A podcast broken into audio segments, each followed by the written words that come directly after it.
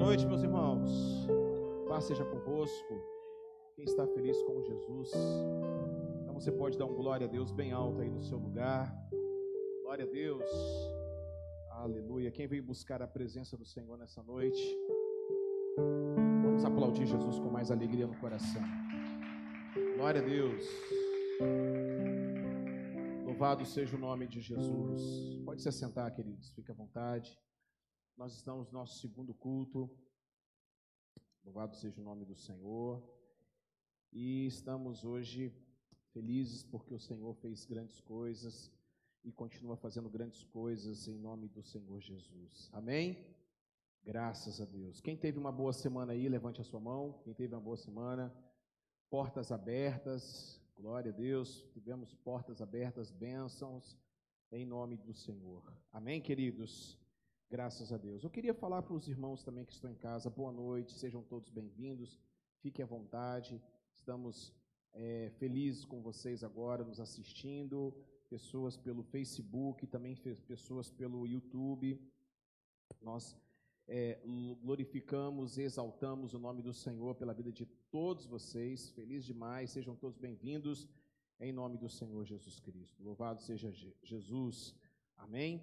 Que Deus abençoe a vida de todos vocês, hoje e sempre, em nome de Jesus. Irmãos, quero começar a falar para vocês o seguinte: é, a partir de semana que vem, nós vamos começar a flexibilizar um pouco a questão é, do uso. Você pode estar vindo para a comunidade, se você é, se sentir, é, é, às vezes, com dificuldade de usar a máscara, porque algumas pessoas não estão vindo por causa da máscara que tem dificuldade de respirar, nós estamos começando a flexibilizar. Então você vai poder estar vindo mesmo é, participando, tá bom? Os irmãos que estão em casa também, tá certo? Fique a seu critério.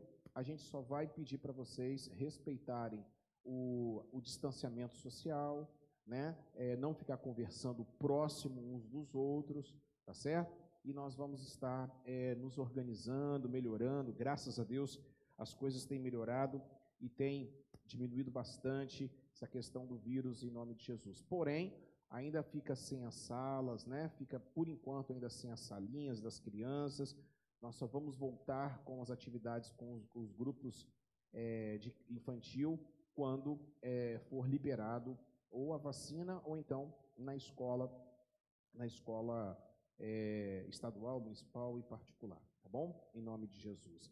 Meus amados irmãos, vamos abrir nossas Bíblias no livro do profeta Ageu, você que está em casa, abra sua Bíblia, no livro do profeta Ageu, no capítulo de número 2, no verso 1, capítulo 2, verso 1. Quero também pedir para os irmãos, a igreja não tem coronavírus, tem muita gente que está indo para a praia, para os parques, está indo para as festas, para os shoppings, para um monte de lugar e só não vem na igreja. É complicado isso, hein? Estou começando a ficar um pouco preocupado com isso.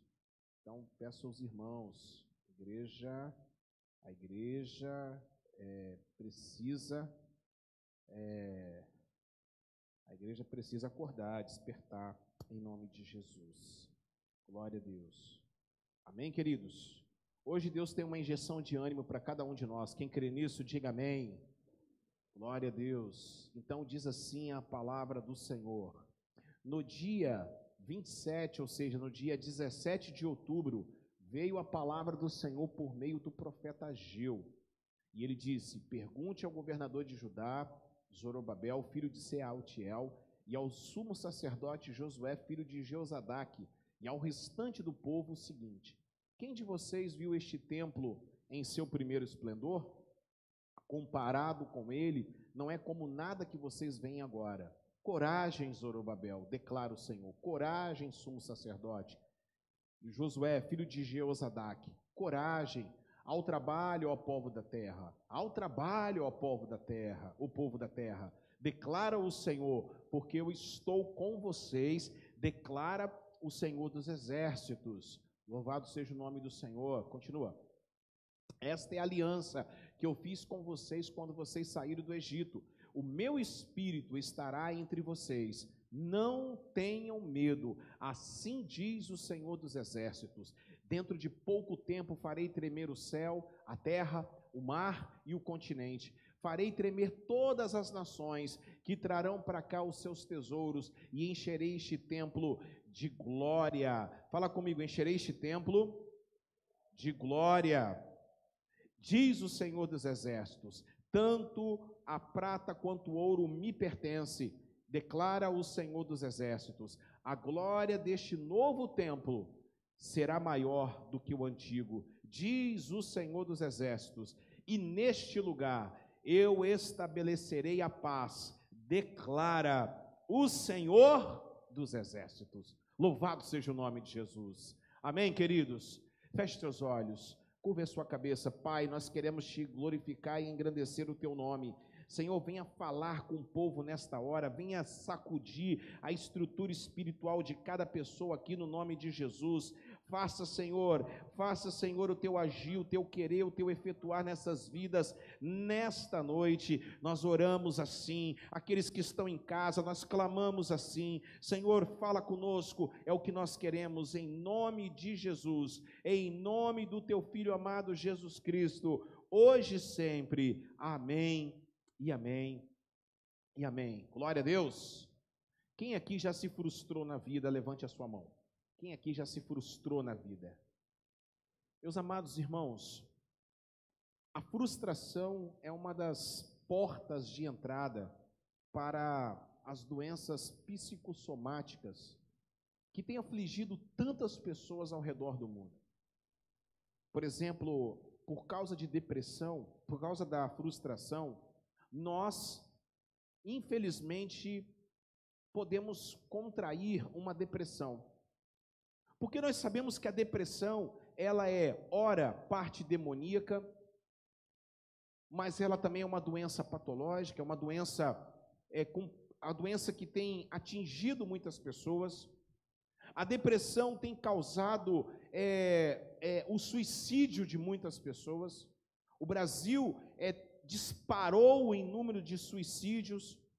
Os jovens, entre os jovens, nós já somos em segundo lugar agora para a, a mortandade entre os jovens.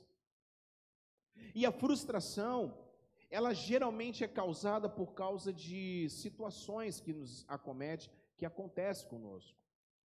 Como, por exemplo, quando nós temos uma, uma expectativa, como do ano passado. Nós, em 2019, eu me lembro que nós estávamos aqui no último culto do ano, e eu ainda com aquela brincadeira de olha para o irmão que está do seu lado e declare para ele: eu profetizo. Aí todo mundo, eu profetizo que em 2019, que 2020 vai ser igual a 2019. Todo mundo parou. Não, não, não, não. Por quê? Porque 2019, vocês lembram, foi um ano muito complicado. Várias tragédias, vários problemas, várias situações mas aí chega 2020, todo mundo ficou animado, achando que ia melhorar, que ia ter as Olimpíadas, que ia ter isso, que ia ter aquilo. Então chega em fevereiro e começa essa situação tão dramática que é a questão da Covid-19. O ano de 2020 já acabou. Nós estamos empurrando com a barriga. Acabou tudo em 2020. Para vocês terem uma ideia, a Covid-19 parou o futebol, parou a NBA, nunca na história dos Estados Unidos a NBA foi interrompida. E nesse ano a NBA não teve, começou agora, voltou agora, sem público. Foi cancelado as Olimpíadas. Uma frustração foi gerada no coração do povo. Nós se frustramos por quê? Porque muitas vezes a gente quer comprar, por exemplo, alguma coisa, uma casa, um carro, uma outra situação, a gente põe, principalmente o homem, o homem é assim, tá? Ele põe uma coisa no coração e é ali que é o dinheiro que ele tem e dá para comprar isso e de repente pinta uma oportunidade para você comprar uma coisa melhor. Mas você fica gera, aí você gera aquela expectativa, mas chega, já aconteceu isso com você, Jorginho? Já aconteceu isso com homens, principalmente homens. Quando você vê que o negócio Gilson vai acontecer, o negócio dá furada. E aí gera uma frustração em você. Você se sente uma pessoa fracassada, você se sente uma pessoa derrotada. Você se sente uma pessoa completamente. Parece que você está assim, é, fora do ambiente, parece que você é um peixe fora d'água. A frustração tem gerado muitas coisas. Por exemplo, no meio espiritual, quantas pessoas ao longo da Bíblia se frustraram? Eu vou falar para vocês alguns casos. Primeiro, Moisés. Moisés se frustrou. Moisés, você que está em casa, ele se frustrou a ponto de ter burnout, a síndrome de burnout e depois uma depressão. A depressão de Moisés foi tão forte que a, ele quis o suicídio, ele quis que Deus o matasse. Ele chega em números e ele fala: Olha, eu não aguento mais esse povo, me mata, eu quero morrer. Você quer ver uma outra pessoa que se frustrou? Elias. Elias se frustrou. Elias se frustrou tamanho, e a frustração de Elias é achar que ele era a única pessoa que representava Deus na terra. Ele se toca no meio de uma caverna, ele fica lá intocado. Deus tem que procurar Elias, chega para Elias e fala: Elias, o que está fazendo aí? Não, eu estou aqui porque todo mundo está me perseguindo. Jezabel, eu sou o único, mas você não é o único. Deus teve que mostrar para ele, Deus teve, Deus teve que tratar Elias com sonoterapia, com uma boa alimentação, com desabafo no divã. Deus teve que tratar Elias como trata um psicólogo trata o seu paciente. Você quer ver uma outra pessoa que se frustrou? Jonas. Jonas se frustrou, lá no Velho Testamento, Jonas se frustrou a ponto de querer também a morte, ele entrou em depressão. Por que, que ele entrou em depressão? Porque Jonas, ele era patriótico. Jonas, ele, ele idolatrava a religião dele. Ele idolatrava a igreja dele. Há uns anos atrás, uma grande denominação aqui do Espírito Santo se envolveu num grande escândalo. Essa denominação, eles eram, é, eram pessoas até sectaristas. Vocês sabem qual que eu estou falando. Essa grande denominação, eles batiam no peito e falavam que eles eram a obra. Essa grande denominação aqui do Estado do Espírito Santo, essa denominação, não vou falar o nome por questões éticas, mas você talvez até sabe qual que eu estou falando, ela tem pessoas que passavam por mim ou por você e viravam a cara porque só eles iam para o céu. De repente há um escândalo. A liderança é envolvida em superfaturamento de notas fiscais, uma verdadeira, um verdadeiro escândalo. Sabe o que aconteceu com essas pessoas? Por eles amarem, por eles idolatar, idolatrarem a igreja, por eles lerem a palavra do eterno conforme o olhar da igreja e não por causa de Jesus, muitos se frustraram. Igual Jonas. Ele amava Israel, ele idolatrava a nação de Israel. E aí, quando ele foi para ser usado, Deus não queria que ele pregasse lá em Israel, que ele pregasse no inimigo de Israel. E para isso é uma coisa diabólica. Eu estava assistindo, estava assistindo com os meus filhos, tô assistindo, eu, na verdade eu estou até mais viciado que eles. A série Cobra Kai, né? A história de Daniel Larusso. Claro, eu cresci assistindo Karate Kid. Se vocês não assistiram, o problema é de vocês, né? É cultura pop né, dos anos 80, né, eu ficava, eu fiquei acho que uns três anos tentando fazer o gesto do Daniel, Daniel, Daniel San, nunca consegui, né? E aí, eu estava vendo, eu estava observando, eu quero até fazer depois um vídeo com uma análise dessa série, porque é uma série sensacional. Aliás, já é a mais vista da Netflix. Passou aquele feio do Lúcifer, né? É, o Lúcifer passou, né, irmã? Passou aquele feioso do Lúcifer, né? É, inclusive, Jesus até mandou um meme esses dias, né? Falou assim: vocês estão ferrados comigo, né? Porque vocês fazem a, a, série do Lúcifer, aquele bonitão, e eu é as novelas da Record. Vocês estão pegados comigo. Aí, meus amados irmãos, o que que acontece? Estava vendo a série Cobra Kai? A briga dos meninos do Larusso e do Lawrence, ela está se perpetuando agora. Essa confusão, essa situação de bullying, E aí você vê um cara frustrado. A história do John Lawrence é um cara frustrado. É um cara que perdeu o campeonato e ele se frustra. Aviso de spoiler, depois vocês assistem. Você quer ver? A frustração gera isso em nós. Novo Testamento. Vamos lá no Novo Testamento. Quem se frustrou? Dois personagens, aliás, três. Primeiro deles, os discípulos a caminho de Emaús, Lucas 24. Vocês sabiam que era parente de Jesus? Clopas e Maria. Clopas era tio de Jesus e Maria de Clopas era tia de Jesus. Maria de Clopas estava na, na cruz, junto com Maria Madalena e junto com Maria, mãe de Jesus, e João, o discípulo amado. Eles eram tio e tia de Jesus e eles estavam indo embora no domingo, como hoje. Ao entardecer, Jesus chega próximo deles, caminha com eles e eles não reconhecem Jesus, porque eles estavam frustrados. Por que, que eles estavam frustrados? Porque eles esperavam que Jesus ia descer da cruz, ia quebrar o pau com todo mundo, ia dar uns crave magá em todo mundo, ia mandar Pilatos, né, ia mandar Pilatos lá para o tanque de Betesda, ia botar o rodo, ia passar o rodo em todo mundo, e aí eles acharam que Jesus ia mandar os anjos, porque o crente tem essas expectativas. O crente, ele fica cantando sabor de mel toda hora. Ah, a minha vitória tem sabor de mel. Ou ah, o crente, ele fica doidinho para as coisas acontecer. Tem muito crente aí, feiticeiro. Tem muito crente, desculpa aí o termo pejorativo, macumbeiro gospel. Ah, tomara que ela quebre a perna, em nome de Jesus. E aí, quando não acontece nada disso, porque não vai acontecer nada disso, você se frustra, nós, nós nos frustramos. E o tio e a tia de Jesus estavam frustrados a caminho de Emaús. Jesus teve que mostrar para eles como, como abrir os olhos deles. Sabe como que ele abriu? Com a ceia do Senhor, que nós vamos fazer daqui a pouquinho. Você quer ver uma outra pessoa que se frustrou? Pedro. Pedro se frustrou a ponto de largar o seu ministério. Lá em João capítulo 21 fala que Pedro voltou a pescar. Chamou os, os discípulos, vão pescar.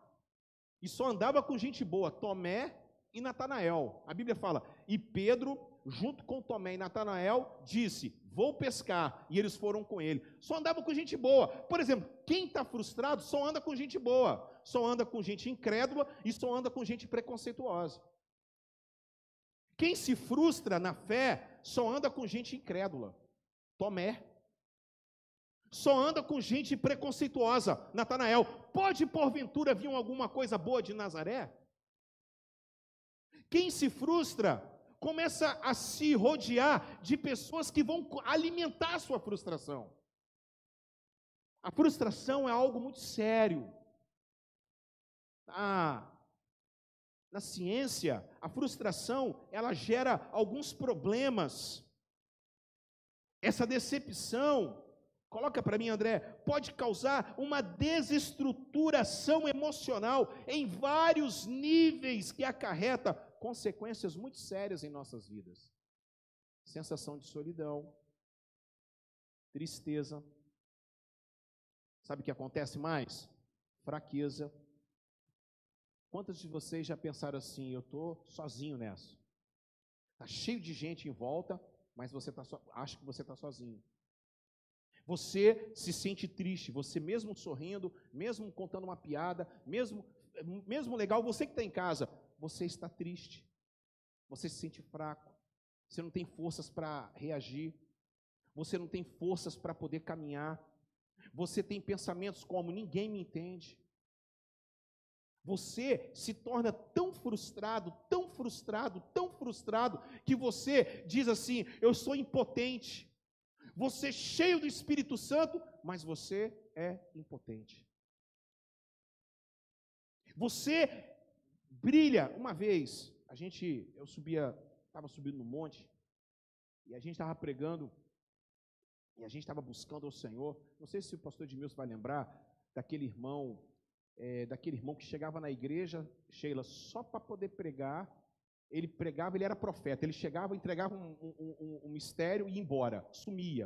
Eu esqueci o nome dele agora. Ele é um irmão alto e e ele vinha, esse irmão, ele morava ali perto da casa de, de, de, de Roberto e Duda, ele morava naquela região ali do Santos Dumont, naquela região, e aquele irmão, ele ia na igreja, era assim, ele chegava na igreja, ele, ele vinha com dois, ele vinha com dois é, é, objetivos na igreja. Primeiro, ele vinha entregar alguma coisa para a igreja para poder assim dar uma palavra. Não é negócio de esse que te digo, não. É palavra. A gente pegava o microfone, dava na mão dele, porque ele, ele, ele chegava, começava a pregar, era um senhor muito sério, e outro objetivo era para poder nos abençoar financeiramente. Às vezes a gente estava lá com, com, sem condições para pagar o aluguel, ele chegava do nada e dava uma oferta que completava, a gente pagava o aluguel. É desse jeito que Deus fazia. E esse irmão, uma vez, eu me lembro, eu estava buscando o Senhor e eu estava naquelas paranoias de ficar frustrado. Será que eu estou com a glória de Deus? Será que eu estou vendo Deus? Será que Deus, as pessoas estão vendo Deus em mim? Será? Será que. Já repararam isso? Já? Aí vocês começam a fazer aquelas perguntas assim: ah, eu quero. Ô Senhor, quando é que eu vou ver um anjo? E eu fiquei com essas paranoias na cabeça. Duas perguntas: será que eu estou mostrando a glória do Senhor na minha vida? E, se, e aí? Eu quero ver um anjo. Aí esse irmão chegou. Esqueci o nome dele, rapaz. Esse irmão chegou. Esse irmão chegou e começou. Pastor Edmilson pegou o microfone, deu na mão dele e o, e o cajado começou a rolar. Cajado para apacentar e a vara para bater na, no lombo do peão. E menino novo, a gente era menino novo, eu era adolescente, indo para a juventude, menino novo, eu era magro que dava dó, meu paletó listrado era de uma listra só. E eu estava ali solteiro, buscando ao Senhor, Jorginho, buscando, buscando, buscando. E de repente aquele irmão falando, falando, falando, e de repente eu estava, ah, Deus não fala comigo, Deus não fala comigo. Já, já entraram nessa aí? Já entraram nessa frustração? Deus não fala comigo, e de repente ele fala: Deixa eu falar uma coisa para você. Moisés, quando desceu do monte, ele não sabia que o rosto dele brilhava. Aquilo ali já deu uma injeção de ânimo em mim. Eu já falei, opa, Deus está falando comigo. Porque eu fiquei a semana toda falando para Deus que estava subindo no monte. Quando Moisés desceu do monte, eu comecei a dar glória a Deus, aleluia. Ah, porém, eu falei, hum, para de ficar pedindo para Deus para ver anjo. Porque se você vê anjo, você vai ter que ver demônio também. Eu falei, é verdade. Nunca mais eu pedi para ver anjo. Você está preparado para ver demônio? Você está preparado para ver demônio? Se você vê anjo, você vai ver demônio. Ele virou para mim e falou assim: Olha, Deus, Moisés não sabia que o rosto dele brilhava, mas o rosto dele brilhava. Deus é contigo. Porém, para de ficar fazendo pergunta boba para Deus. Faz a sua obra. Faz o seu trabalho. E Deus vai abençoar a sua vida. Aquilo ali, eu saí daquele culto com aquele cajado e com aquela varada nas costas, porque, irmãos, cajado é para apacentar. Quando o pessoal fala assim, desce o cajado. Não, o cajado é para apacentar as ovelhas, é para guiar as ovelhas. É vara. Pede para Deus dar varada. É, das pernas que o pastor ele dá varada nas pernas da, da ovelha. Toma! Você que está em casa aí, vai levar as varadas do pastor. Deus, Ele está olhando para nós para que nós possamos deixar a frustração de lado.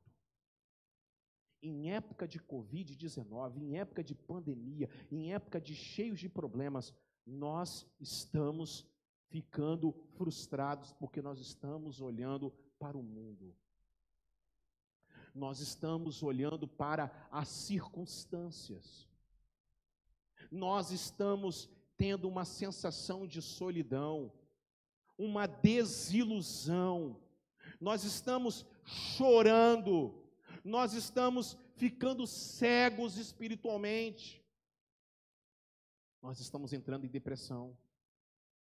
Nós estamos pensando em se matar nós estamos perdendo a nossa unção que Deus deu para nós. Nós estamos jogando fora aquilo de mais precioso que Deus nos deu, que é a alegria da salvação. Eu preguei essa palavra ontem na vigília, e antes de pregar, a gente foi comer alguma coisa, a gente estava no culto da juventude, foi uma bênção aqui ontem, o culto espiritual. Acabou, acabou o culto, nós fomos, deixamos o pessoal em casa, e eu falei, antes de ir para lá, André, a gente tem que comer alguma coisa. A gente parou na pracinha, aí é, pedimos lá um, um lanche para a gente comer, para a gente poder ir para a vigília. E quando eu fui pagar, a, a dona do, do, do, do estabelecimento perguntou para mim assim: Você vai pregar o que lá? A pastora já tinha falado para ela que eu estava com pressa. Aí eu falei assim: é, eu vou pregar para, eu vou pregar lá o que eu vou pregar para você, o que eu vou pregar amanhã lá na igreja. Eu falei, é? Falei, eu vou pregar para você agora. Eu vou pregar sobre o ânimo de Deus para nós. Porque Deus ele quer nos animar hoje. Deus ele quer que você deixe essa nhaca que está em você. Pastor, mas está difícil. Você quer ver como é que as pessoas estão frustradas? Pelos inúmeros escândalos que a igreja evangélica está passando. É, é a flor que não se cheira bem. É pastor que foi preso. É igreja que está sendo é, agora investigada, estourou a bomba hoje em todos os, os sites em todos os sites de notícia, é, é, é, a igreja, denominação que está envolvida em escândalo de, de corrupção do Ministério Público, está investigando e vai, vai achar um monte de coisa errada. Isso não me surpreende, surpreende você? Não vai me surpreender nunca, porque isso desde quando, desde quando é, existe homem, vai ter problema. O primeiro assassinato foi dentro de um culto evangélico. Ah, Caim matou Abel dentro de um culto para Deus. Então isso vai acontecer, mas o povo continua olhando para homens. Eu nunca vi tamanha o desânimo das pessoas dentro da igreja. Por que as pessoas estão desanimadas? Porque elas estão envolvidas com um monte de coisa, mas ao mesmo tempo não estão envolvidas com nada. O IBGE falou que nós somos 42 milhões de crentes no Brasil, mas os desviados são 56 milhões. São 98 milhões de pessoas. 42 estão dentro da igreja e 56 milhões estão do lado de fora, desviadas. E dessas 56 milhões de pessoas que estão desviadas, a grande maioria hoje é desigrejado, não quer se envolver com a igreja, não quer, não quero mais saber de igreja, igreja só tem problema. Eu acho massa isso. Eu acho super legal isso porque eles nunca leram a Bíblia. Porque Paulo, por exemplo, vai escrever 13 cartas, e as 13 cartas de Paulo não é para passar a mão na cabeça do povo é para corrigir problema da igreja. Jesus nunca passou a mão na cabeça de ninguém. A Bíblia nunca passou a mão dos maiores homens. Pensa num cara bacana aí, Abraão, pisou na bola. E a Bíblia mostrou. Pensa num cara bacana, Davi, pisou na bola. E muito. Se eu pecar metade dos pecados de Davi, eu vou ser apedrejado em praça pública. Nós estamos vivendo em época difícil, por quê? Porque nós estamos mergulhados na religião. Nós somos, nós somos aquela figueira, Deus me deu aquela palavra, terça-feira de oração, a figueira de Mateus capítulo 21, Jesus chega para a figueira e fala bem assim: Eu estou com fome, eu quero um fruto. A figueira não tinha nada para dar, só tinha folhas. Nós somos aquela figueira, cheio de folhas, cheio de religiosidade, de gravata, de calça, de saia, de Bíblia grande na mão, Bíblia azul, Bíblia rosa, canta bonito, fazendo maior bacana, fazendo espetáculo, fazendo isso, fazendo aquilo, mas não tem fruto para dar para Deus. E quantas pessoas que vão ser deixadas para trás por causa da frustração, não sabe separar o certo do errado não sabe separar o que é cristianismo verdadeiro e cristianismo religioso.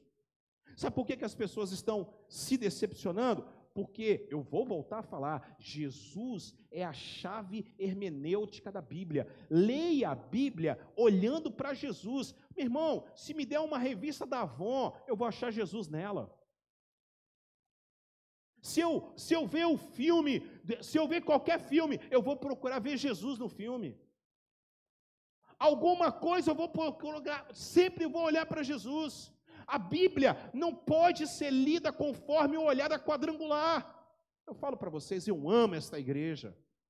Estou nela, ela me, poxa, ela, casei nela, apresentei meus filhos nela, sou pastor aprendi muito, rodei o Brasil, preguei em vários lugares, graças à igreja quadrangular, com certeza, mas a igreja quadrangular é apenas uma denominação. Quem é o sustentador da minha fé é Jesus de Nazaré. Entrem por essas portas, vejam esses vídeos, mas vejam olhando para Jesus. Está na hora da gente parar de se frustrar. E o povo estava frustrado. Volta para mim lá, André, lá nos versículos. O povo estava frustrado. Eu vou contar essa história aqui para vocês. O que, que aconteceu aqui? Pós-exílio. O povo voltou do exílio na Babilônia. Ficaram 70 anos. Antes disso, Salomão, Davi, sentiu no coração, ele falou: Vou fazer um, um palácio para Deus. Está errado, eu estou morando num castelo bonito aqui em Jerusalém e Deus está vivendo em, em, barraca, em cabana. Deus está vivendo em cabana, não. Tá, a, a, a, a glória do Senhor está vivendo em, em, em, tabernáculo, não, está errado. Vamos fazer um palácio para Deus. Aí Deus vira para ele e fala assim: Não, você não vai fazer nada. Quem vai fazer é seu filho. E aí Salomão faz o templo. Deus, com certeza, sabe de tudo, porque Salomão era um cara muito inteligente, né? Sábio. Ele fez uma obra faraônica. Um negócio gigantesco de 54 metros. Todo ele revestido por dentro a ouro. Ele comia nos talheres de ouro pela manhã, Rubem, mas tinha que jogar fora e fazer de novo. Ele não repetiu o talher. Era uma coisa espetacular. Vinha o mundo inteiro, André, adorar a Deus naquele templo. Era uma coisa espetacular. É uma obra sensacional, era uma obra faraônica. E eles começaram então a adorar aquele lugar. Eles começaram a venerar o templo de Deus e não o Deus do templo. Eles começaram a buscar não a Deus, mas eles começaram a buscar ao Deus do templo. É mais ou menos assim. Hoje na igreja está cheio de frescura. Se toca um chofar, um, um negócio de chifre, não tem? Já viram esse negócio de chofar? Um negócio de antílope, que você compra aí o olho da cara, que pega de um animal qualquer. Aí chega na igreja, começa. Pô, pô, Aí o povo começa a rodar, rodar, rodar, rodar, rodar, rodar, rodar, rodar, como se aquilo ali fosse mágico.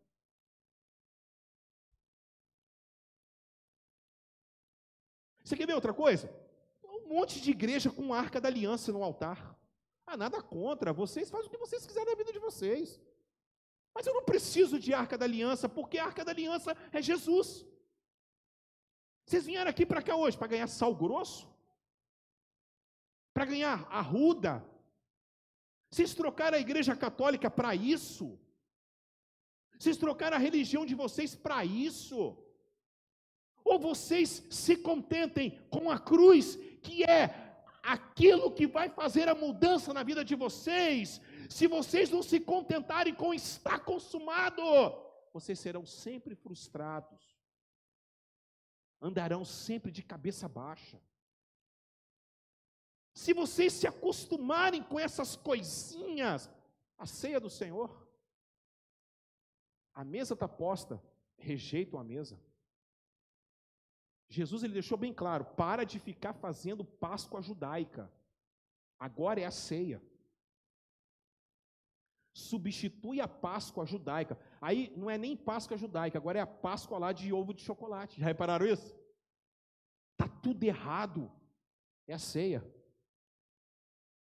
Aí o pessoal chega aqui na ceia, eu estou cheio de pecado, cheio de pecado. É, é agora na ceia que tem que se alegrar. É fazer festa. Comunhão, vinho e pão. É ajudar o pobre. A gente inverteu as coisas. E o povo? Você quer ver outra coisa? A mesma coisa aconteceu no passado. Hoje, qual é o ramo que mais está dando dinheiro no mundo, depois das drogas, é claro. As drogas estão tá em primeiro, futebol está mal, porque futebol, né? Futebol é o que mais rendia dinheiro no mundo. Futebol está mal, porque não tem público mais. Então, quem está agora na, na alta da, da crista da onda? O quê? Estética. Creme de cabelo, batom, perfume, cirurgia plástica, botox, suprimentos, academia. É o que está dando dinheiro. É a indústria mais poderosa hoje do mundo. É a indústria da vaidade. E nós temos que cuidar do nosso corpo, amém ou não amém? O problema todo é que a gente deixou. Quem é templo do Espírito Santo aqui, levante a sua mão. O problema todo é que a gente, deixa, a gente inverteu. Ao invés da gente adorar o Deus do templo, a gente está adorando o templo de Deus. E com isso a gente está se frustrando. Porque as academias estão lotadas durante a semana e as igrejas vazias. E quanto mais as academias estão, eu nunca vi uma, eu estava voltando aqui rapidinho aqui sobre o Cobra Kai, né? Eu estava vendo uma, uma, palavra do uma, uma palavra do, do, do Chris, ele estava falando assim, hoje as competições, as pessoas ganham troféu para competir, as crianças. As crianças são patéticas, são fracas. Tudo é motivo de bullying. Já repararam que as academias estão superlotadas, mas a cada dia que passa, o uso de medicamentos tarja preta está aumentando. Alguma coisa está errada, irmãos. É porque nós estamos vazios. Você que está em casa, estamos vazios de Deus. Estamos vazios daquilo do ânimo do Senhor. E aí o povo adorou o templo de Moisés, lajota, adorou o que tinha dentro, os utensílios. Então Deus levanta um homem chamado Nabucodonosor. E Nabucodonosor destrói o negócio em três partes. A série foi em três partes. Primeira, primeira parte, primeiro episódio, ele foi lá e levou uma renca para a Babilônia. Levou Daniel com 14 anos, levou Sadraque, Mesaque, Abdênego, levou uma turma bacana. Ezequiel ficou para trás e aí eles foram para a Babilônia. A segunda parte, segundo episódio, ele pegou os utensílios do templo, ele pegou os utensílios que era para adorar a Deus, os, os objetos sagrados, ele pegou e levou para a Babilônia. Terceira parte, ele falou bem assim: agora nós vamos fazer o seguinte, agora nós já demos dois golpes, nós vamos dar um golpe de misericórdia, nós vamos destruir o templo. E ele destruiu o templo de Salomão. O povo ficou desolado o povo ficou mais triste por causa do templo porque por causa das pessoas. Foi criado um novo templo, daqui a pouquinho eu vou falar sobre ele. Esse templo foi, foi, Herodes melhorou o templo. Quando Jesus foi tentado, Satanás levou ele até o alto do templo, é esse templo de Herodes, um templo magnífico. Ali, ali, algumas coisas aconteceram. Jesus pregou, ali Jesus foi apresentado, ele pregou e Jesus ele falou: "Não ficará pedra sobre pedra". Deixa eu contar para vocês. No ano de 70, um general chamado Tito de Roma, junto com a sua miríades de exército da, da, da legião romana, invadiu Jerusalém. Irmãos, um milhão de pessoas morreram nesse dia. Eles mataram crianças. Por isso que Jesus fala bem assim lá em Mateus 24. Cuidado para que a vossa fuga não aconteça no, no inverno. Cuidado, ai das mulheres grávidas, porque elas não vão conseguir correr. Porque, segundo os historiadores, os romanos chegavam, pegavam as crianças. Eu não sei se você já viu uma espada romana, ela é de dois fios. Então, eles pegavam a criança por aqui e rasgavam a criança no meio.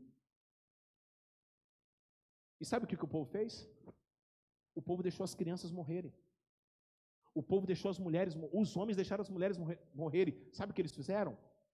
Eles pegaram e ficaram com as mãos dadas e cercaram o templo de Herodes para proteger o templo. Tito olhou para eles assim e falou bem assim: esse povo é muito infantil, muito bobo. Ninguém pode contra Roma. Sabe quem decretou que nós vamos destruir isso aí? Foi o Messias. Ele falou bem assim: não ficará pedra sobre pedra. Sabe por que, que ele falou isso? porque a partir desse momento não vai precisar mais do terreirão de Salomão, nem da Catedral Presbiteriana do Rio de Janeiro, nem o Querol Barra do Jucu, nem qualquer outro lugar, nem um convento da Penha. Deus vai buscar e está procurando verdadeiros adoradores que o adorem em espírito e verdade, e aonde você estiver, você vai estar louvando ao Senhor. Vocês estão entendendo isso? Sabe o que aconteceu? Eles cercaram o templo e ele matou todo mundo e destruiu o templo. Um milhão de pessoas morreram nesse dia. E aqui está o povo. O povo vai, volta da Babilônia, Daniel tem a revelação, Jeremias, o profeta Jeremias revela, tem uma revelação que ia acontecer, sabe o que? 70 anos ia, o povo ia ficar em, em, na Babilônia e depois ia retornar para a terra prometida. Eles voltam, volta uma turma, volta outra turma, Neemias reconstrói as muralhas e aí precisava fazer o templo de Deus, ô Érica. Então eles começam a fazer. Aí esses três personagens aqui, ó, Ageu, Zorobabel, que era o governador, a pessoa política, e Josué, que era o sumo sacerdote. Fala comigo, Ageu. Fala comigo, Ageu. Ageu era o profeta. Ageu é o que falava. É o que falava em nome de Deus. Zorobabel era o governador, era a pessoa política. E Josué era o sumo sacerdote, era o pastor daquela região. É ele que fazia os sacrifícios. E aí o povo, sabe o que eles fizeram? Começaram então a reconstruir o templo. Fizeram cantina, né? Lembra daquelas intermináveis cantinas para fazer o templo? Eles fizeram. Rifa. Oh, aqui uma ovelhinha, nós vamos aqui, dois reais uma ovelhinha, né? Nós vamos fazer no culto, no final do culto. Fizeram vaquinha no Facebook, fizeram vaquinha, venderam, fizeram a campanha do quilo, fizeram um montão de coisa. E eles fizeram o templo. Opa, fizeram o templo. E o templo era aquele templo mais ou menos. Aquele templo meia, meia mussarela, meia calabresa, não tem? Não tem aquela coisa aqui no Floy nem Contriboy. As pessoas passavam, falavam assim: ah, olha o tempo que nós fizemos. Ah, legal. Pô, que legal. Bacana. Show de bola. Parabéns, hein? Aí virava e falava assim: que templo feio. Tem nem comparação com, o de, de Salomão. Isso frustra qualquer pessoa. Você se dedica, o filho se dedica, passa de ano, tira nota boa. Aí o pai vira, o filho fala: Papai, passei de ano você não faz mais do que a sua obrigação. Já receberam essa palavra? Já receberam essa palavra? É duro, hein? Ah, você, você não fez mais que a sua obrigação. Você só, tá, você só vive estudando. Você tem que passar mesmo. Ai de você se não passar. É triste, hein? Se frustra filho. Você, você, fala a verdade. Você quer ver como é que eu ficava frustrado? Me lembro lá que eu estava acabado de me converter. Gente, eu me converti num show de heavy metal cristão, gospel, oficina G3. Então eu era, eu era roqueiro, me converti. Beleza. Comecei, só curto, eu, né, oficina G3 e tal. Eu queria levar os meus amigos, tudo, os noiados, viciados, maconheiro, tudo. Eu queria trazer para o meu time, né? E aí eu tinha as armas que eu tinha, oficina G3, catedral, chegava lá, reunia aquela galera, pai, não sei o quê. Aí eu me lembro de um menino, cara, morava na minha rua, a avó dele deixava ele andar comigo, porque eu ouvia rock, rock de Jesus. Ela falou para minha mãe, seu filho é uma má influência. Ah, porque sempre também eu fui doido também. Tudo bem, eu concordo. Sempre fui bem pirado, sempre né, falei gíria, tudo bem, concordo, mas as aparências enganam. Aquilo me trouxe uma frustração. Mas um determinado dia, aquele jovem, os anos se passaram, aquele jovem se envolveu no caminho das drogas. Ficou viciado, alucinado. Uma vez eu estava em casa. E de repente bateu na minha porta. Juninho! Falei, o que, que foi? Corre lá que você precisa orar por uma pessoa.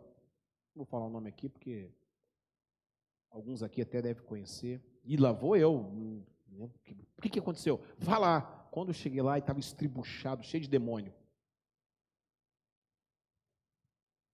A avó dele olhou para mim com aquele olhar de vergonha.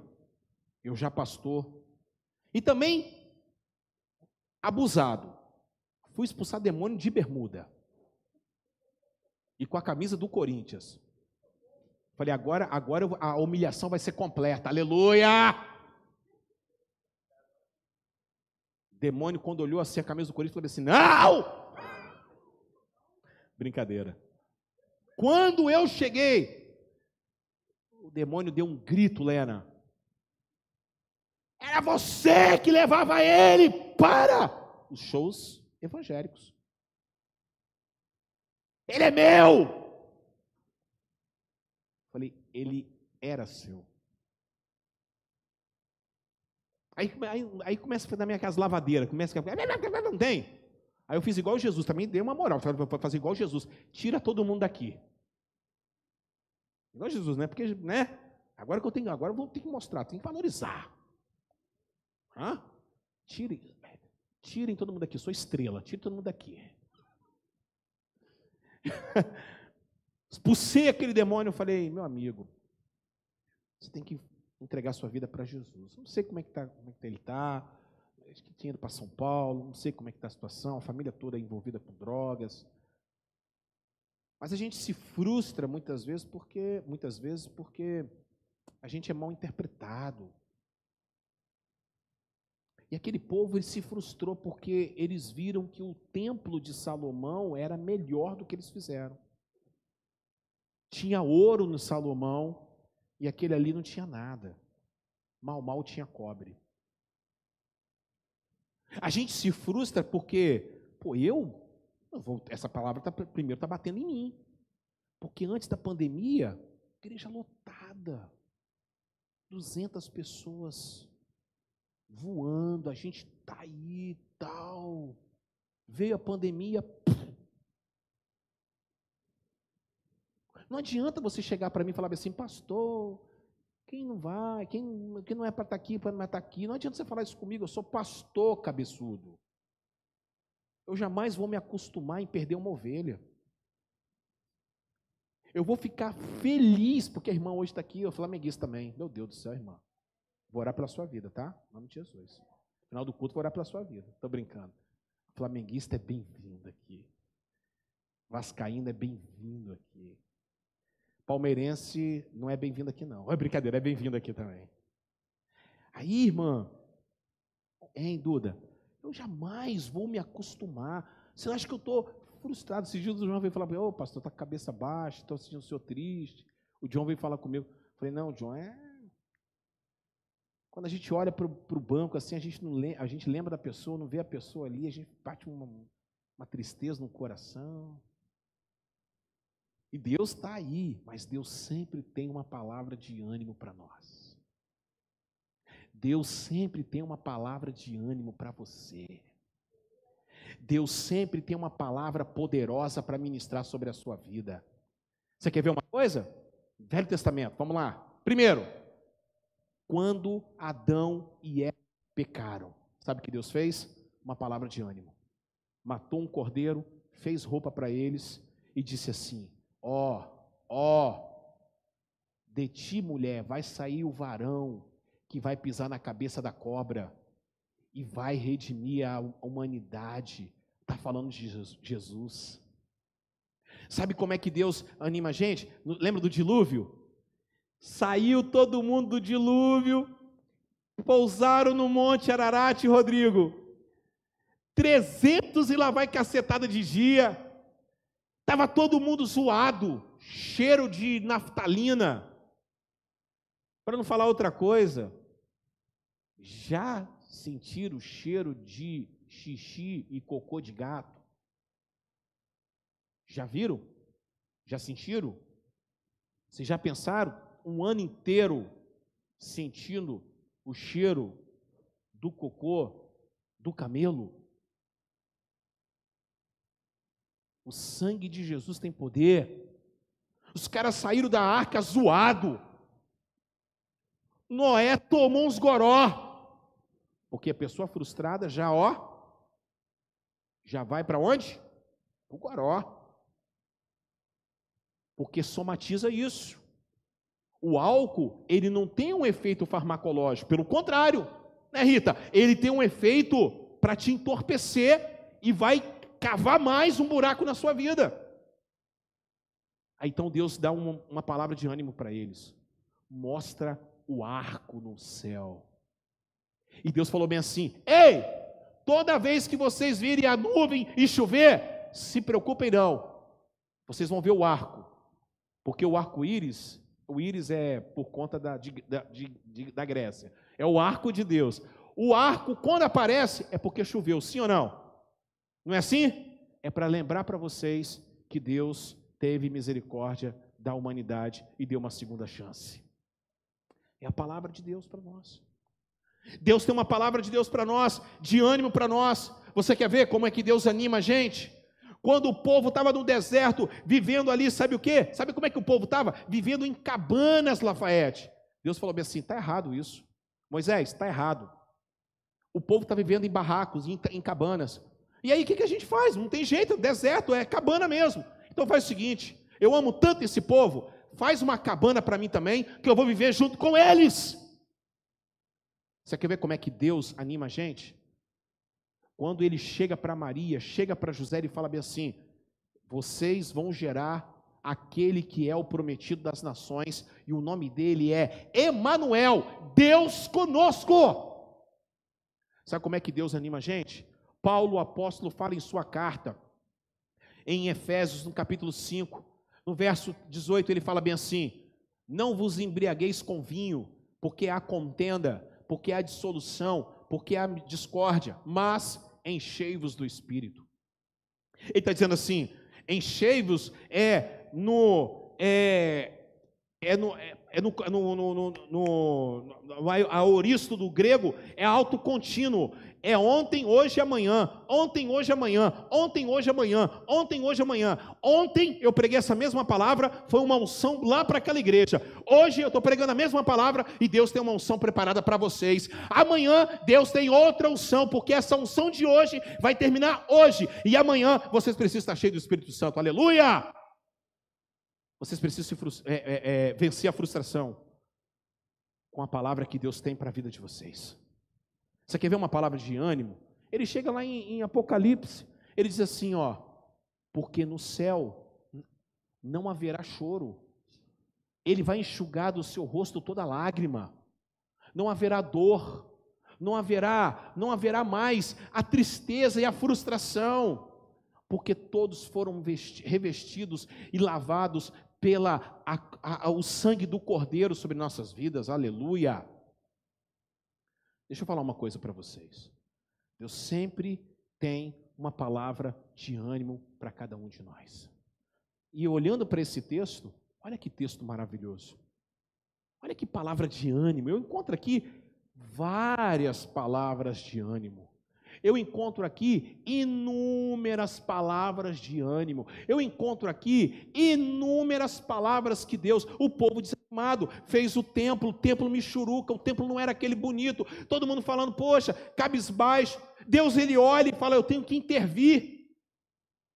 Eu, como pai, eu tenho que dar uma palavra de ânimo para os meus filhos. 2021 pode ser um ano diferente para cada um de nós, louvado seja Deus. 2020 foi um ano de nós chorarmos. E se nós não aprendermos com 2020, eu acho que a gente não aprende mais.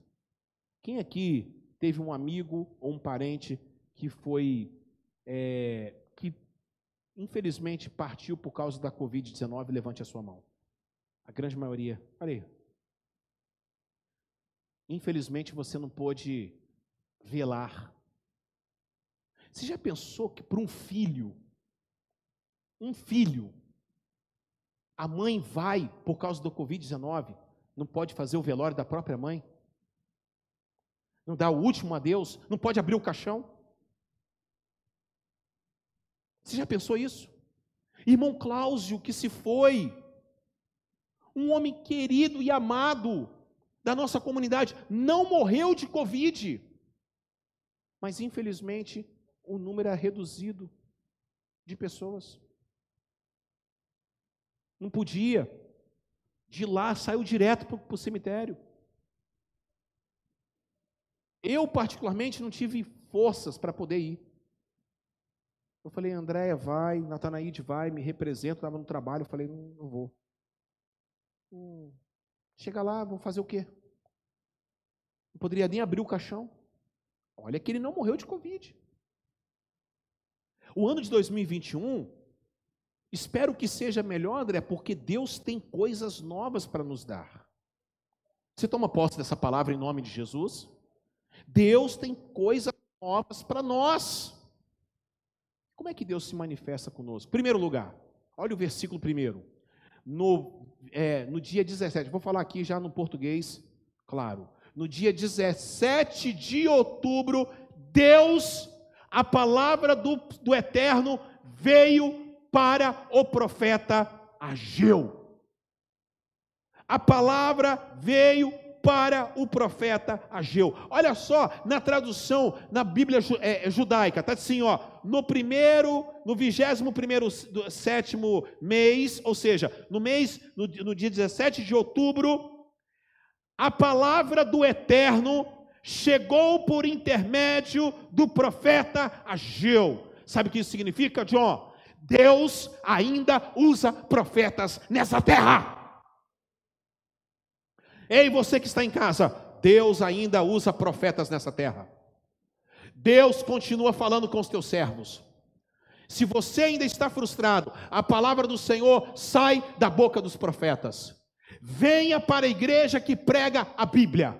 Venha para a igreja que está próximo do Evangelho. Venha para a igreja que tem falhas, mas o evangelho é pregado de maneira correta, e aí a frustração é menor, mas Deus sempre tem uma palavra da boca do profeta. E mais interessante que esse versículo já me ensina, a palavra veio para Ageu. Não foi Ageu que foi até a palavra. E aí eu vou dar uma cutucada em vocês que ficam atrás de revelamento. Atrás de revelamento, atrás disso, aquilo, culto que vai atrás do pregador fulano de tal, atrás do cicrano de tal. E vocês têm que ouvir coisa boa mesmo. Mas as pessoas estão indo atrás do pregador e não da palavra que sai da boca do pregador. Porque se ele sai da igreja, eu já vi pessoas que foram, ah, fui ver fulano de tal, é, ele é muito engraçado, ele ri, olha, faz a gente rir. Eu mijei nas calças tanto rir. E o que, que ele pregou? Não me lembro. Não, isso aí é o, é de menos. Mas o que, qual foi o texto que ele pregou? Não lembro, não. Eu sei que eu ri demais. Eu paguei o ingresso. Eu fui no shopping Vila Velha, olha, estava lotado, que maravilha. Ele, ó, ele estava ali, ó, meu Deus, você pagou quanto? 50 reais. Ah, você foi no stand-up. É isso, no stand-up. E qual foi a palavra que foi pregada? Não sei. Essa pessoa aqui, eu estou falando aqui para vocês, está me vendo. Está afastado. Essa semana eu peguei ele morro abaixo. Falei, você toma jeito na sua vida, rapaz. Você toma jeito na sua vida. Você está indo de mal a pior. A palavra veio para Geu. Fala para quem está do seu lado, a palavra sempre vai te buscar. Fala aí, a palavra sempre vai te pegar. Não precisa você ir atrás da palavra, a palavra é que vai buscar você. E quando a palavra buscar você lá aí, você saiba de uma coisa: abra os seus ouvidos, porque Deus vai falar com você, louvado seja o nome do Senhor. Segundo lugar, segunda palavra de ânimo. Olha o versículo 2 e 3. Pergunte ao governador de Judá, Zorobabel, pergunte também a, é, é, ao sacerdote Josué, e também pergunte ao povo o seguinte: quem de vocês viu este templo em seu primeiro esplendor? Faça uma comparação do primeiro. Faça uma comparação do primeiro tempo com o segundo. Duas coisas aqui. Primeiro, Deus sempre vai respeitar hierarquias. Primeiro, Deus falou com o governador. Depois, Deus falou com o sacerdote. Primeiro falou com o profeta, que é a autoridade máxima. Depois falou com o governador. Depois falou com o sacerdote. E depois falou com o povo. Sabe o que é isso? Tem muita gente que está sentado que quer ser pastor e não tem chamado para ser pastor. Tem muita gente. Ontem eu estava pregando na igreja e Deus já estava mostrando assim, ó, Deus dando só os, os 4,12 na galera. Hebreus 4,12. Só, na, só, na, só nas pernas. Só, nas, só lanhada. Pou! Tem muita gente que quer ser pastor e não tem o chamado para ser pastor. Tem muita gente que quer ser líder, mas não tem chamado para ser líder. Tem muita gente que está fazendo coisas que não é para fazer e, está, e não está fazendo coisas que era para fazer. E Deus aqui, ele coordena tudo. Ele fala primeiro com o profeta, depois com o governador, depois com o sacerdote, depois com o povo. Deus é um Deus organizado. Fala comigo, Deus é um Deus organizado. Ei, você que está em casa, Deus é um Deus organizado. Filhos, Deus primeiro fala com seus pais, depois ele fala com vocês. Igreja, Deus primeiro fala com o pastor. Aí uma vez uma irmã chegou aqui, né? Sentou. Essas irmãs, as irmãs do eu, eis que te digo, não tem? Eis que te digo, não tem? Sentou aqui. Sentou aí, ó. Onde está o nosso irmão aqui? Você, tá... E aquelas marmitex ontem, cara? Hã? Você abre teu olho, tá? É. Aí sentou aqui, beleza, beleza. Daqui a pouquinho ela escreveu, só vi ela escrevendo um bilhetinho. E eu estou pregando aqui, né? Aí mandou, não sei quem foi, e os bobão ainda vêm trazer para mim ainda. e deu o bilhete lá, né? Então eu pregando. Daqui a pouquinho, eu, e ela está ela tá inquieta, né, se coçando, olhando para lá e para cá, levantou, foi lá atrás, conversou com um diácono, voltou, sentou de novo. Daqui a pouquinho eu vejo, eu falei assim: ah, o bilhete. Fui lá e abri o bilhete. Eu preciso entregar uma palavra para a igreja. Fechei o, o, o, o bilhete. Vocês nem sabem disso, eu estou falando isso acho que hoje pela primeira vez. Fechei, esmaguei o bilhete aqui Continuei pregando. Acabou o culto, paz seja convosco, aleluia. Todo mundo foi indo embora, a irmã chegou, ela levantou e veio, igual o, o giraia, não tem? Virado no giraia. ela veio girar, hein, gente boa? Sustância. Ela veio, falei, irmã, tudo bem? Falei assim, eu sou profetisa. Falei, grandes porcaria. eu vim aqui para poder falar um recado para a igreja, você proibiu. Eu falei, é mesmo? Exatamente. Eu falei assim, minha irmã, deixa eu falar uma coisa para a senhora. Você sabe que eu falo assim de uma maneira tão suave, né? Você sabe que eu sou um cara muito calmo, né? É assim, né, Daniel? Sou um cara calmo demais. Aleluia. Meu Deus, meu Deus, domínio próprio. Ô, oh, macrotimia. Estou falando até língua estranha. Aleluia. Eu falei, minha irmã, Deus já falou com a gente. Aqui, nesse poleiro, já tem galo. Falei assim para ela. Se fosse para chamar um garnizé, eu chamava. Se coloque no seu lugar. Fala baixo comigo, você não está falando com qualquer moleque, não, hein? Ela foi virada no giraia do Black Kamen Rider. Foi é no Jaspel, no Changeman. foi embora. Aí, meu irmão, fiquei sabendo que ela foi em algumas igrejas aí entregar as revelações. Tá em casa com ataque de esquizofrenia, completamente louca. O marido me procurou há pouco tempo atrás, pedindo pelo amor de Deus para ver se eu conseguia um lugar para internar ela. Eu falei: leva para o Adalto. Leva para o Adalto. É, o POEAC não existe mais, é verdade. Falei, irmão, então não posso fazer nada por você.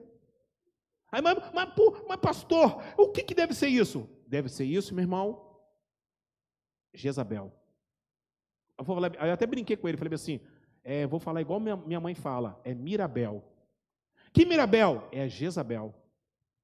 Falei, irmão, quem quer falar em nome de Deus e não tem autorização para falar em nome de Deus, acaba ficando doido. Toma cuidado. Tem muita gente falando coisa que não é para falar e está frustrando você, que está derrubando o seu ministério, que está derrubando a sua vida espiritual. Segunda coisa aqui, Deus ele manda comparar o templo um do outro. Por que, que Deus fez isso, gente? Aí que ia matar o povo mesmo, Jéssica. O povo já estava com a. O Dene, o povo já estava com a vida toda destruída. Aí Deus fala bem assim: faz o seguinte, compara o templo primeiro com o templo segundo. Por que, que Deus fez isso? Simples. Porque Deus não faz propaganda enganosa jamais. Deus é realista com cada um de nós. Está na hora da gente ser realista também com Deus. Está na hora de você parar de ficar fazendo, oh excelentíssimo e tremendo e divino Salvador da minha vida.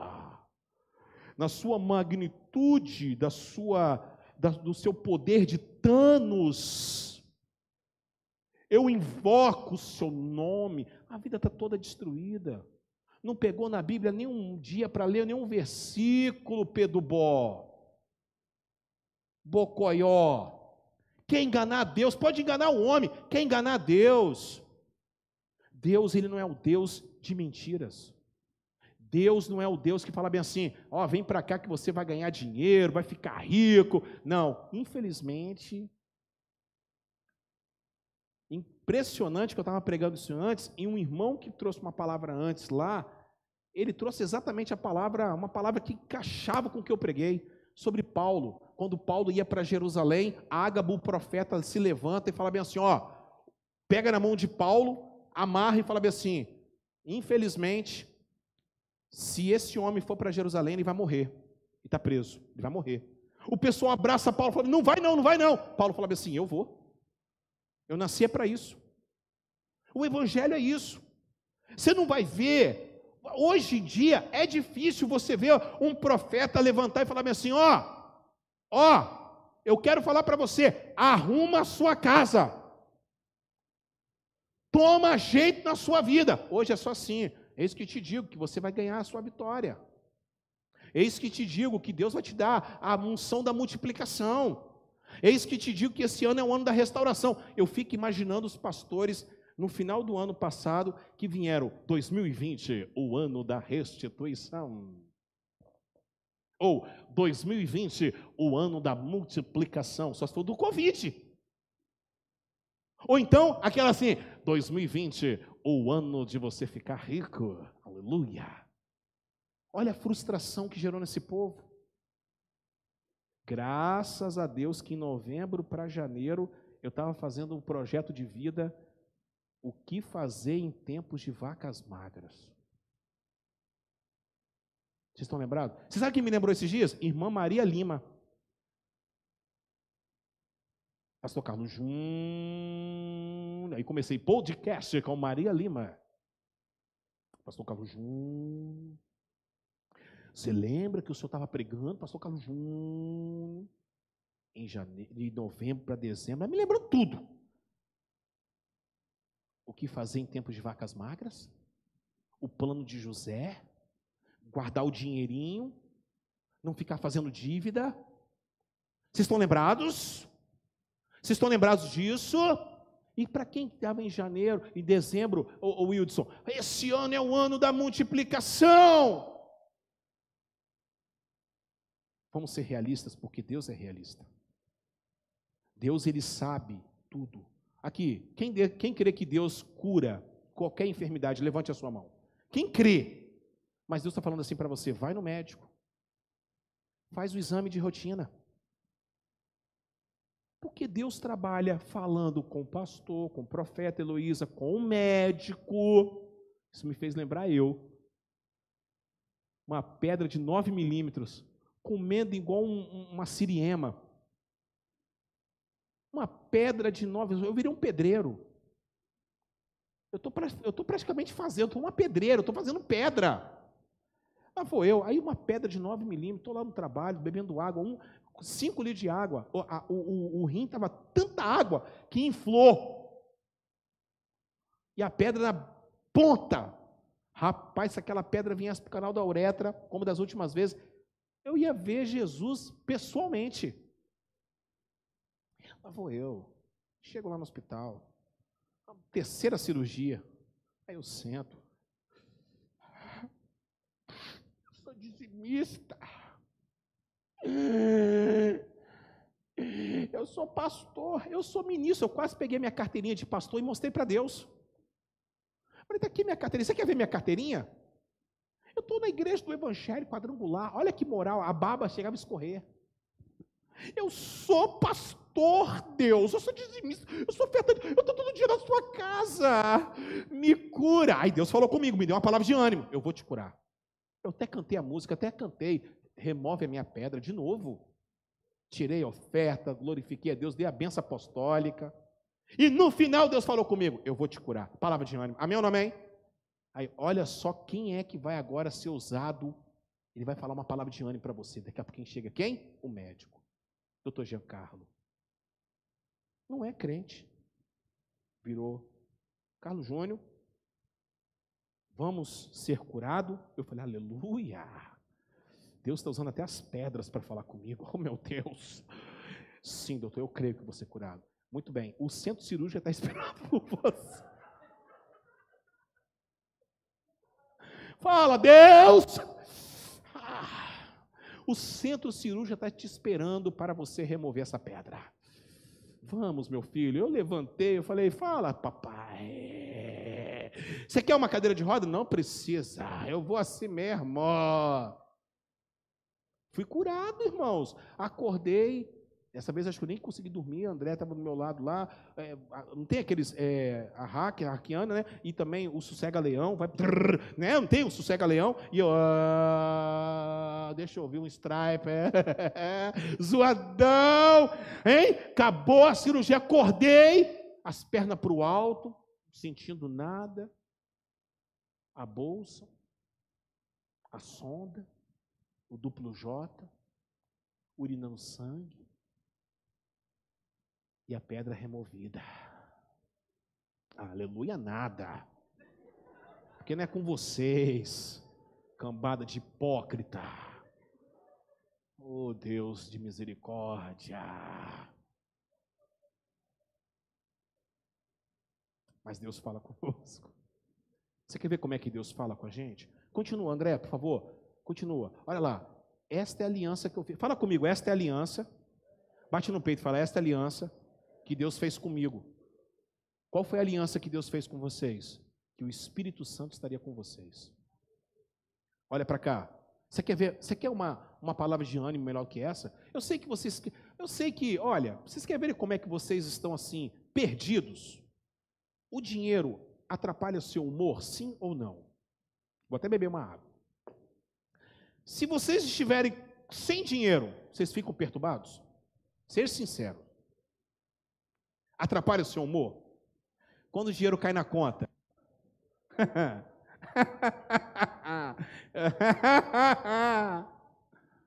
hum? Fala a verdade. Hein? Fala a verdade. O dinheiro atrapalha o seu humor? Claro que atrapalha. O dinheiro é uma entidade. O dinheiro é um senhor. Atrapalha ou não atrapalha? Hein? O, é, o, gente, um, do, um, dos apelidos do, do pagamento é faz-me rir. Um dos, olha, um dos apelidos do pagamento é o faz-me rir já está na conta? Sim ou não, gente? Atrapalha, atrapalha. Atrapalha. A pastora fica doida comigo. Estou nem aí com a hora do Brasil. Você não está nem aí com nada é fé. Aleluia.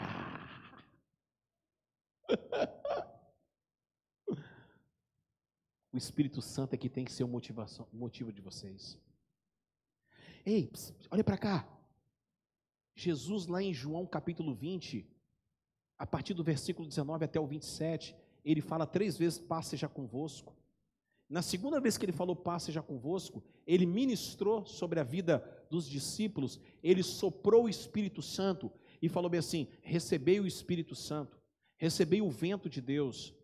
Sabe o que significa isso? Ele soprou em nós o entusiasmo. Essa palavrinha, entusiasmo, só tem, só tem no Novo Testamento.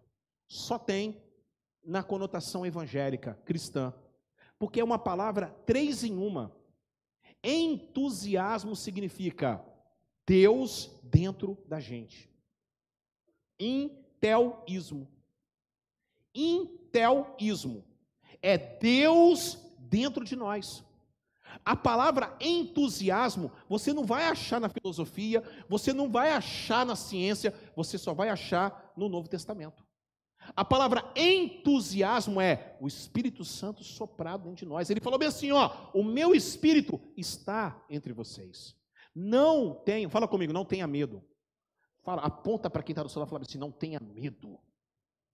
Medo é o, é, é o oposto, Roberto, da fé. Ele está dizendo assim: ó, não tenha medo, diz o Senhor dos Exércitos. Dentro de pouco tempo farei tremer o céu e a terra, o mar, o continente. Eu farei tremer as nações. Eu farei trazer para cá os tesouros. Daqui a pouquinho, vidas vão entrar por essas portas sedentas pelo poder do Espírito Santo de Deus.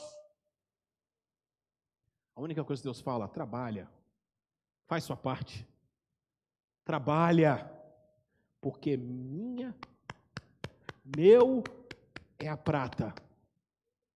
Minha é a prata e meu é o ouro. Vocês estão preocupados? Levante a mão de vocês, por favor. Vocês estão, levante a mão de vocês. Vocês estão preocupados com o Covid-19, frustrados com a religião, com qualquer coisa que seja? Em nome de Jesus. Deus é o dono da prata e do ouro.